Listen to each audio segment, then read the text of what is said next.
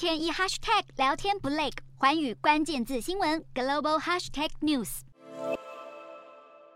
缓步走下飞机，才刚刚参加完 COP27 气候会议，就赶到柬埔寨首都金边出席东协峰会。美国总统拜登行程满档，在东协会议结束后，还要前往印尼参加 G20 领袖峰会，并且在 G20 登场前的十四号，首度以领袖身份与中国国家主席习近平进行面对面会谈，而聚焦的重点之一就是台海情势。此时正逢中共二十大结束，习近平展开第三任期，对内权力达到巅峰。拜登则是在民主党表现不俗的其中选举后首度出访，拜习互动更是备受关注。美国官员表示，美方不抱期待，预计不会有具体成果，会后也不会发表联合声明。中国在会前则是再次提到台湾。华府智库德国马歇尔基金会资深研究员马安洲认为，拜习会或许能使得美中关系趋稳，但他直言不会有突破。除了拜登，不少国际领袖想借由 G20 峰会或是接下来的 APEC 峰会与习近平对谈。